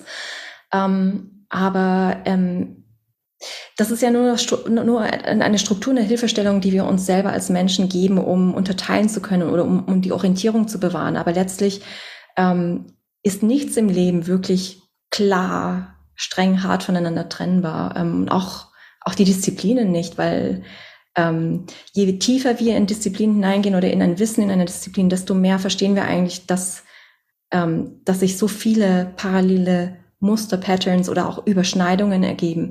Und so empfinde ich das eben auch mit Global Health, mit Medizin, mit, mit den verschiedenen Ansätzen, die da hineinfließen, mit der Politik ähm, und mit so, sowieso ganz klar Sound Medicine und de, die, die Arbeit an den Inner Development Goals oder die, die innere Arbeit mit dem Äußeren, was unsere Sustainable Development Goals sind oder die quasi, wo wir ähm, extern hinwollen. Ähm, und äh, es ist nur eine Frage von, wie kann man sich selber trainieren ähm, und sich innerlich so aufstellen, dass man switchen kann zwischen diesen verschiedenen Bereichen und dass man Synergien und Symbiosen äh, kreieren kann. Das ist eigentlich letztlich das Geheimnis ähm, oder das, der, der, der, der Key äh, dazu, verschiedene Sachen auch zu machen. Und ich, ich meine, strukturell, also grob würde ich das schon jetzt momentan auf 70-30 aufteilen aber es bewegt sich schon, also für mich innerlich ist es ein, ein aus einem Guss eigentlich, ja. Mhm, das ist gerade auch so schön, dass du das wirklich nochmal betont hast, dass es für dich nicht getrennt ist, sondern dass das alles eins ist, weil, und da sind wir auch schon im Vorgespräch äh, kurz eingegangen, und das ist jetzt so mit meine letzte Frage, die ich dir jetzt noch, bevor ich meine Abschlussfragen stelle, weil Miriam, ganz ehrlich, wir könnten noch ganz lange reden. Das sind so viele Aspekte, die immer wieder hochkommen bei denen ich mir auch denke, und da könnte man noch mal tiefer reingehen und das ist noch interessant und das könnten wir auch noch näher beleuchten. Ähm, aber ich glaube, um einen, einen, wir haben mittlerweile einen großen und guten Überblick geschaffen. Und was ich dich aber noch bitten würde, ist, und das hatte ich dir schon mehrfach gesagt, dass es mir so vorkommt, dass du also mit einer Energie und mit ein, also du sitzt auf einem wahnsinnig schnellen Zug, der durch das Leben rast, so kommt mir das vor. Du machst so viel, du machst so viele Sachen parallel. Ähm, und daher zwei Fragen. Erstens, wie bekommst du das, oder es sind sogar drei, wie bekommst du das alles in deinen Tag? Wie hältst du den Fokus? Und wie verlierst du dich selbst nicht dabei? Wie schaffst du dir auch selber noch deinen Freiraum zu sagen, okay, ich brauche jetzt gerade selber meine Meditation, damit ich mich wieder selber erde oder ich gebe mir jetzt selber ein Klangbad nur für mich, weil ich das jetzt gerade brauche. Wie machst du das? Okay, also ich gehe mal auf die erste Frage rein. Ähm, wie bringe ich das alles in einen Tag unter? Also es beantwortet eigentlich auch einen Teil von den anderen Fragen, aber ich, ich, ich denke, dass das Allerwichtigste ist, dass man, dass man sich selber bewusst ist, äh, okay, ich mache einen kleinen Aus, aus, ein äh, Aus, äh, wie sagt man? Ausschlag. Ausschwenk. Ein Ausschwenk, genau. Ich dachte mal Ausschwenk, ich ähm. weiß es gar nicht. Klingt auch komisch. A little excursion. ähm, es ist niemals im Leben zu spät, etwas Neues zu beginnen. Es ist niemals im Leben zu spät, noch das zu machen, zu erreichen, was man sich wünscht und erträumt. Das ist so wichtig, dass man sich, dass man, dass man sich das selber auch sagt. Warum sage ich das? Ähm, die größte mentale Herausforderung in meinem Leben war mein Self-Esteem. Also wirklich der Selbstwert. Und ich glaube, das ist auch ein Thema für ganz, ganz viele Menschen generell.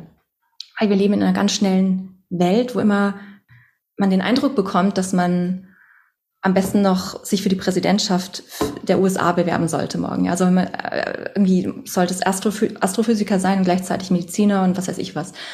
Ähm, und das ist äh, einschüchternd. Ähm, das nimmt einem sehr viel Energie, diese, dieses ständig sich vergleichen müssen mit anderen Menschen. Und deswegen ist es so wichtig, dass man, egal wo man anfängt im Leben oder wohin man will, ähm, dass man sich selbst darüber bewusst wird, wie wichtig es ist, den Selbstwert zu stärken und was man dazu braucht, um den Selbstwert zu stärken und was man vor allem rausnehmen sollte. Wirklich, wirklich äh, auch kompromisslos streichen muss aus dem Leben, ob das jetzt Menschen oder Dinge oder Aktivitäten sind, die, ähm, die den eigenen Selbstwert ähm, angreifen oder, oder, oder die man vielleicht auch nicht mehr regulieren kann.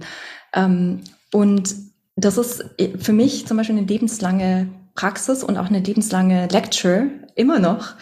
Ähm, und wenn man das aber ähm, einigermaßen im, im Griff hat, und das ist wirklich eine individuelle Sache. Das ist für jeden wirklich so anders. Ähm, wenn man das im Griff hat, dann kann man, dann spürt man relativ schnell dann auch, ähm, welche Energien einem zur Verfügung stehen, was einem Energie gibt und was einem gut tut. Und, äh, und das lernt man leichter zu spüren, wenn man diese, ähm, diese Konflikte auch nicht im Körper mehr hat. Also wenn man, wenn man einfacher Zugang zur eigenen Intuition und zum eigenen Instinkt bekommt. Und äh, das ist ein Prozess, den kann man gar nicht ausweichen. Das ist, das, das ist, glaube ich, wirklich, das ist die Grundlage. Und sobald du dann diese Energien zur Verfügung hast, merkst du, dass du eigentlich, dass das, das eine, was du tust, dass es dir gar nicht mehr Energie nimmt, sondern dass es dir sogar Energie gibt. Und dann kannst du diese Energie verwenden für das nächste, was du tust. Und selbst wenn das dir dann wieder Energie kosten sollte, dann hast du wenigstens eine Balance erzeugt. Und äh, das ist eigentlich so ein relativ, das ist eigentlich ein relativ einfaches Pattern. Das ist ähm, simpel und man braucht, man, man, man, man, man braucht den Zugang zu seinem eigenen Körper, zur eigenen Selbstwahrnehmung. Und ähm, ja, und das ist eigentlich so ähm, in, in, in ein paar Sätzen erklärt, äh, wie man dann letztlich auch einen Tag gestalten kann. Ähm, ich meine, Hacks für den, äh, konkret für den Alltag sind zum Beispiel, dass man sich wirklich, ähm, du stehst auf und du springst jetzt nicht sofort aus dem Bett und rennst los und stresst dich durch, durch den Morgen, damit du irgendwo hinkommst, sondern du nimmst dir vielleicht schon mal, wenn du aufwachst, fünf Minuten im Bett, um mal bewusst zu atmen und kurz mal zu reflektieren, was gehen dir eigentlich für, für Gedanken gerade durch den Kopf beim Aufwachen. Und, und wenn es Gedanken sind, die zum Beispiel von Sorgen geprägt sind, dann frag dich kurz, okay, ich habe diese Sorgen, ähm, sind die jetzt schon öfter aufgetreten? Womit hängen sie zusammen? Und gibt es einen Weg, wie ich diese Sorgen vielleicht sogar relativ einfach aus lösen kann oder zumindest ansatzweise schon mal auf, auf auflösen kann oder ähm, aus, aus dem heutigen Tag bringen, legen kann, schieben kann. Und dann hast du schon mal so eine grundsätzliche, so einen Widerstand an deinem Morgen aus dem Weg geräumt und kannst etwas entspannter und klarer mit einer größeren Klarheit mal in den Tag starten.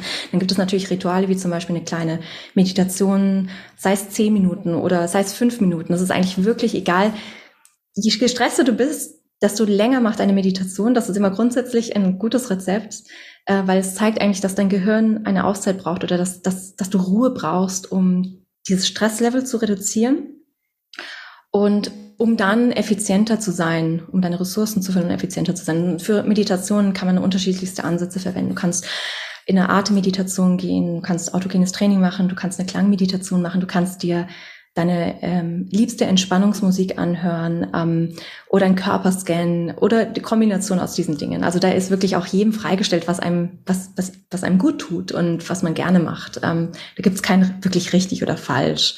Äh, auch ein anderer Grundsatz ist sicherlich wichtig, ähm, gewisse Rhythmen einzuhalten. Also weil wir als Menschen aus Biorhythmen bestehen. Unser ganzes System funktioniert auf Grundlage von Biorhythmen. Und wenn wir Rhythmen und Rituale in unseren Alltag einbauen können, sei es die Zeit, die man aufwacht, ähm, die Zeit, die man zu Bett geht, äh, wann isst man, ähm, wie oft oder regelmäßig isst man ähm, oder trinkt man natürlich, ähm, dass man diese Grundbedürfnisse auch regelmäßig, ähm, rhythmisch ähm, be bedient. Das sind auch ganz wichtige Aspekte.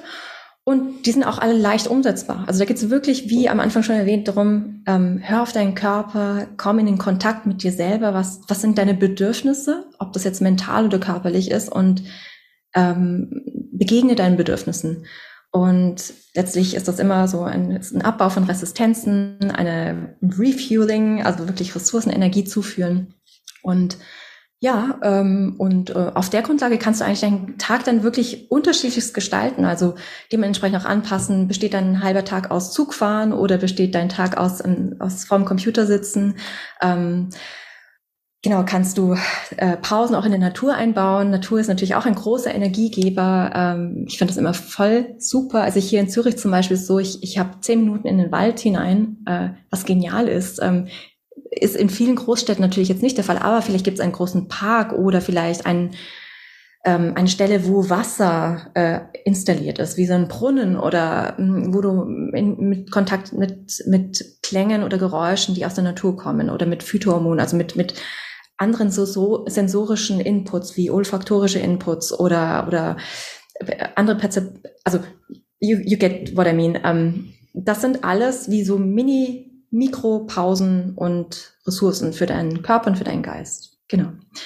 Ja, ansonsten gibt es eigentlich keinen, ähm, gibt es keinen festgelegten Plan für meinen Alltag. Und ähm, ja, ich kann auf jeden Fall sagen, wenn ich mal irgendwie so eine Nachtschicht einbauen muss, irgendwie bis um drei oder vier arbeite, dann ist halt, dann merke ich das schon am nächsten Tag, dass so mein ganzer Rhythmus so bumm äh, aus dem, aus dem, aus der Balance ist und dass ich halt dann wieder schauen sollte, dass ich wieder zurück in die Balance komme. Ähm, und wenn ihr, also ich meine, ohne jetzt Werbung zu machen, aber es gibt zum Beispiel den Huberman, das Huberman Lab, die veröffentlichen einfach immer wieder tolle Tipps zu, äh, wie man, äh, weißt du, so Hacks wie zum Beispiel, wann setzt, setzt, setzt du am besten Lichtreize ein oder äh, Wim Hof Methode oder kalt duschen oder ähm, wie lang sollten deine deine Trainingseinheiten oder deine äh, metabolischen äh, um deinen Metabolismus anzukurbeln Herz-Kreislauf-Training und so weiter. Genau also da gibt es sicherlich da draußen auch in Podcast ganz ganz viele Hacks genau. Ja, super danke dir dafür. Und ich finde wir haben wie gerade eben auch schon gesagt einen richtig guten Überblick geschaffen das ist bei dir, du, du hast so viel, also wir könnten, wie gesagt, noch ein paar Podcast-Episoden füllen, äh, allein damit. Ähm, aber ich denke, für, für heute ist es ähm, eine runde Sache und ich möchte dir sehr gerne noch meine Abschlussfragen stellen. Und die erste ist, ob du eine Buchempfehlung hast für uns. Gibt es ein Buch, was dich äh, besonders inspiriert hat oder was du sehr gerne verschenkst, was du mit uns gerne teilen möchtest? Boah, das ist jetzt, äh, da gibt es einige. Connected Dots ist eine Buchempfehlung definitiv. The Art and Science of Creating Good Luck äh, von Christian Busch. Ähm, warum? Ähm, also es, es ist wirklich eine schöne Zusammenfassung und Überblick davon, wie man durchs Leben gehen kann und verstehen kann, wieso dem einen Sachen passieren oder warum dem einen äußerlich wohl oder ja scheinbar so viel gute Sachen äh, begegnen und, und alles glatt läuft und dem anderen eher nicht.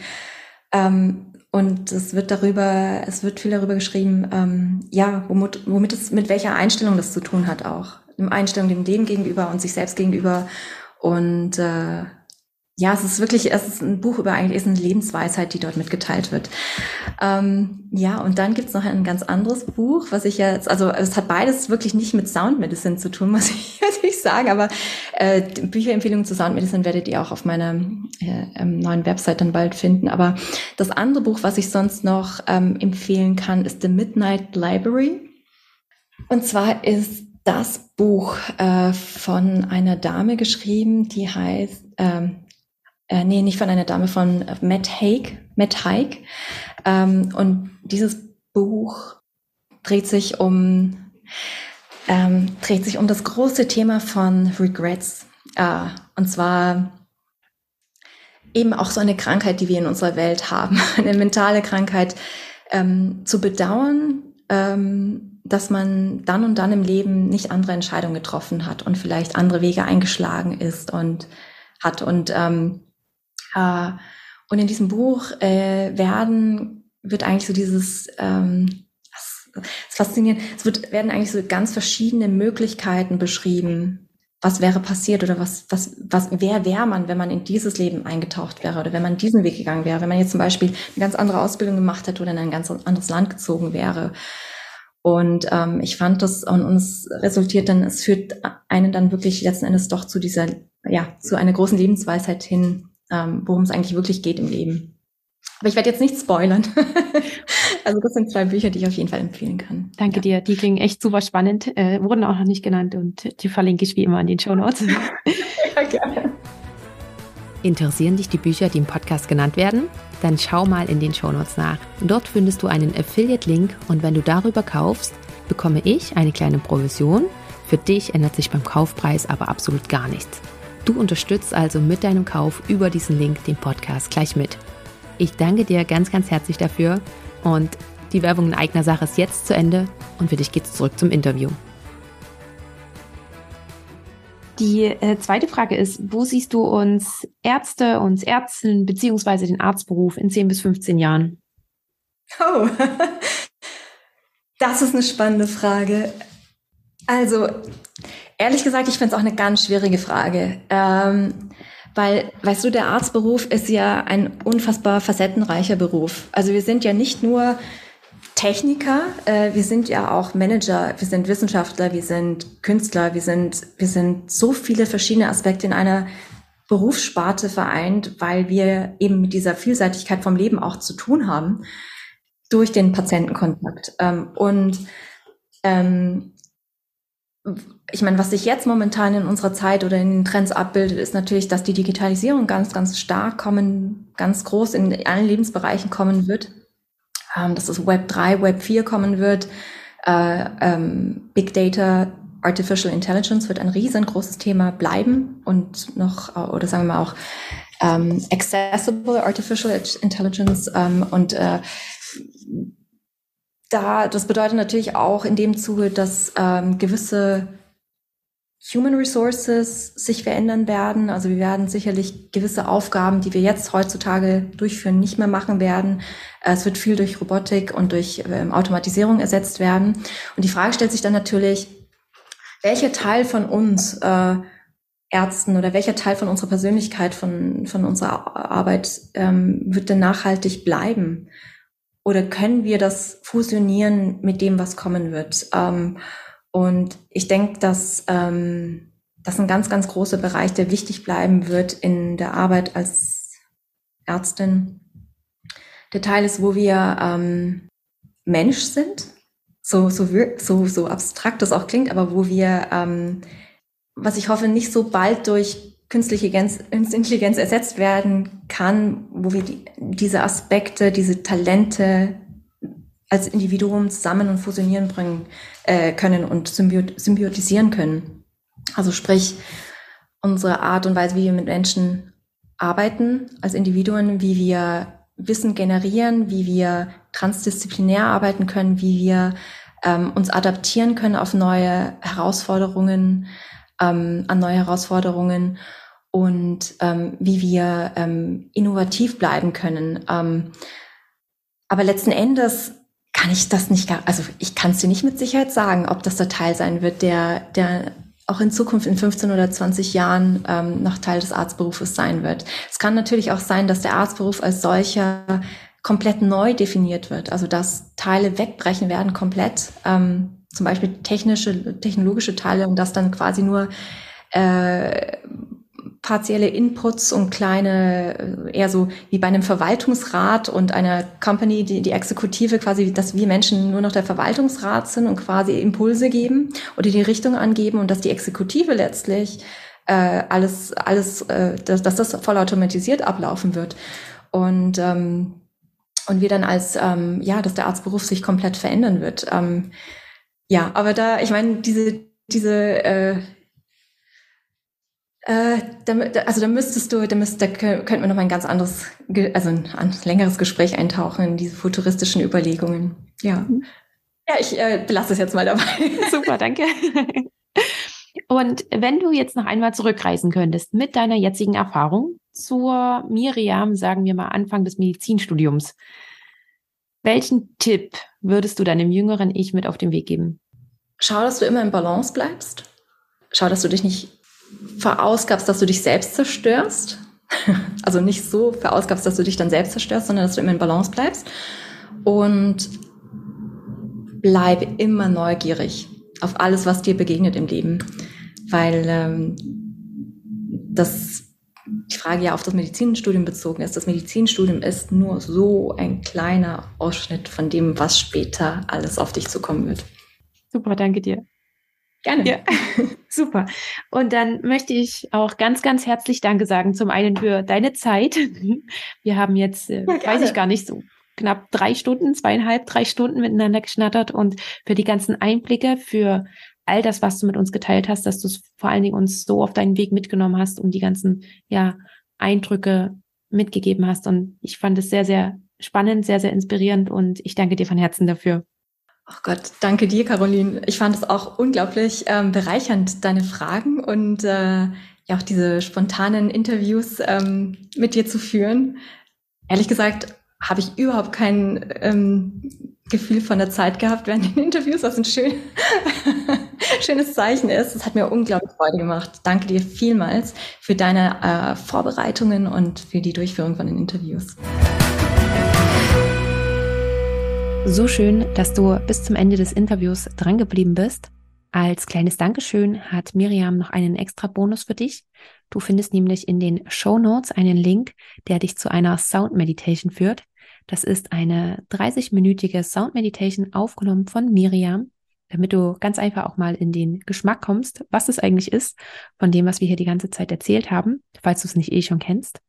Und wenn du das einmal machen möchtest, dann sorge dafür, dass du ungestört bist Such dir einen ruhigen Ort und es kann auch das Bett sein, es kann die Couch sein. Du kannst es im Sitzen machen, du kannst es im Liegen machen. Gut ist auch noch, wenn du Kopfhörer verwendest, wenn möglich in ihr Kopfhörer. Und vielleicht hast du auch noch eine Augenmaske oder ähnliches oder legst dir noch etwas auf die Augen, sodass du wirklich ungestört auch von, von Lichteinflüssen bist. Und dann kannst du dich voll und ganz der Sound Meditation hingeben. Ich wünsche dir ganz viel Spaß dabei und ich bin gespannt, was du für Erfahrungen machst, wie du das Ganze findest und freue mich, wenn du auch das mit uns teilst.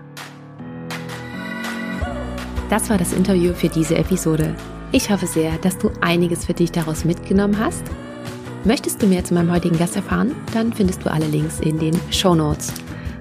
Dort findest du auch alle weiteren Informationen rund um Medizinpioniere und du kannst natürlich super gerne einfach mal bei Instagram vorbeischauen. Dort gibt es noch weitere Informationen rund um das Thema unkonventionelle Karrierewege in der Medizin. Dort informiere ich dich auch, wenn Interviews anstehen, so dass du dann die Möglichkeit hast, mir Fragen zu schicken, welche ich dann im Interview mitstellen werde. Wenn dir die Episode gefallen hat, freue ich mich, wenn du sie mit all denen teilst, für die sie ebenfalls interessant sein könnte. Und wenn du darüber hinaus noch mich bzw. vor allem den Podcast unterstützen möchtest, so hast du auch mehrere Möglichkeiten. Du kannst zum Beispiel eine Bewertung abgeben bei Apple Podcast oder auch bei Spotify oder wenn du möchtest, kannst du den Podcast auch finanziell unterstützen. Und dazu schau am besten in die Show Notes nach. Dort findest du alle Informationen oder schau ganz einfach mal auf die Webseite. Die findest du unter www.medizinpioniere.de. Lieben Dank, dass du bei dieser Folge mit dabei warst, dass du bis zum Schluss zugehört hast und wir hören uns dann zur nächsten Folge wieder. Bis dahin, ciao!